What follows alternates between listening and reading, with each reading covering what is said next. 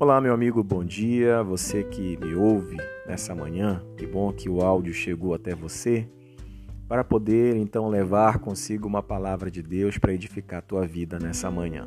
Sem mais delongas, queria logo fazer a reflexão, trazer essa porção para a sua vida, e a porção está no Salmo 47. Eu irei ler os nove versículos do Salmo 47 e em seguida vou fazer uma reflexão a respeito no aspecto geral daquilo que ele nos traz. Diz assim a palavra de Deus: Batei palmas todos os povos, aclamai a Deus com voz de triunfo, porque o Senhor Altíssimo é tremendo e rei sobre toda a terra. Ele nos subjugará os povos e as nações debaixo dos nossos pés. Escolherá para nós a nossa herança, a glória de Jacó, a quem amou. Deus subiu com júbilo seu, o Senhor subiu ao som de trombeta. Cantai louvores a Deus, cantai louvores, cantai louvores ao nosso Rei, cantai louvores. Hoje Deus é Rei de toda a terra. Cantai louvores com inteligência. Deus reina sobre os gentios.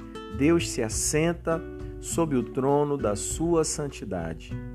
Os príncipes do povo se ajuntam povo de Deus de Abraão, porque os escudos da terra são de Deus.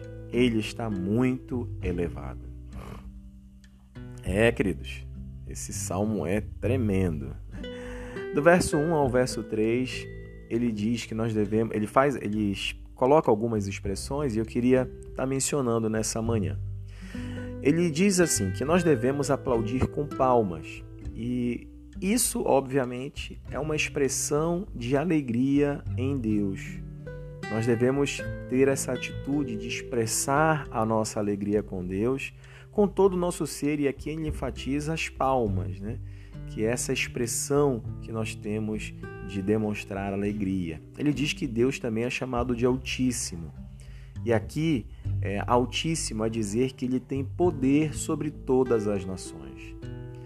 O texto também fala que ele é tremendo. E a palavra tremendo está ligada à palavra temor, que sugere reverência pelo Deus Todo-Poderoso. O texto também diz que ele é rei grande. E essa, inclusive, é a expressão principal desse salmo.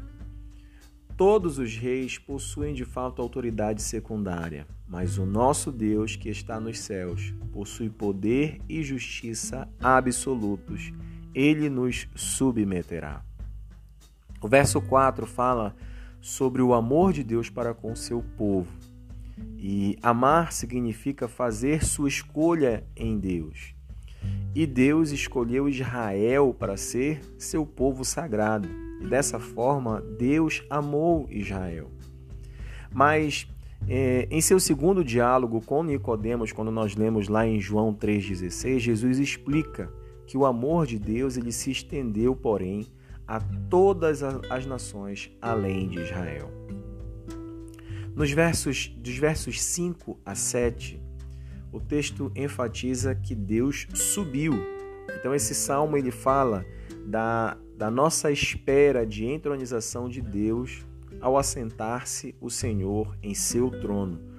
Todos os que o, os, os, todos os que o veem nos céus e na terra exclamam em triunfo, eles cantam louvores. E a repetição dessa ordem que nós lemos nos versículos 6 e 7 é semelhante ao canto das vozes angelicais exaltando a santidade de Deus em Isaías 6:3. E claro, o motivo da convocação para cantar Deus é o rei de toda a terra merece toda a nossa adoração. Esse salmo ele fala, enfim, da vinda gloriosa, é, da vinda do glorioso reinado de Jesus, quando irá estabelecer para sempre o seu santo governo. E eu queria finalizar parafraseando os versículos 8 e 9, que afirma que Deus reina. Deus é rei único de toda a terra.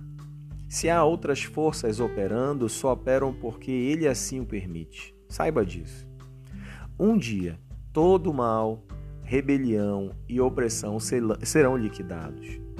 Um dia, todos os povos da terra que tiverem fé em Deus mediante Jesus Cristo verão que são um único povo.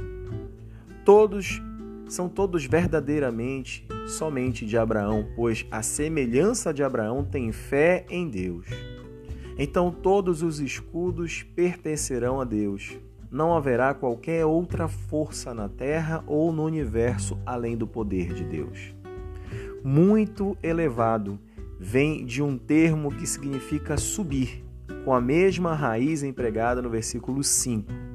A subida, a ascensão definitiva de Deus ao seu trono, ela acontecerá com a entronização de Jesus, o estabelecimento de seu reinado na Nova Jerusalém. E todos nós estaremos aguardando com ansiedade esse momento.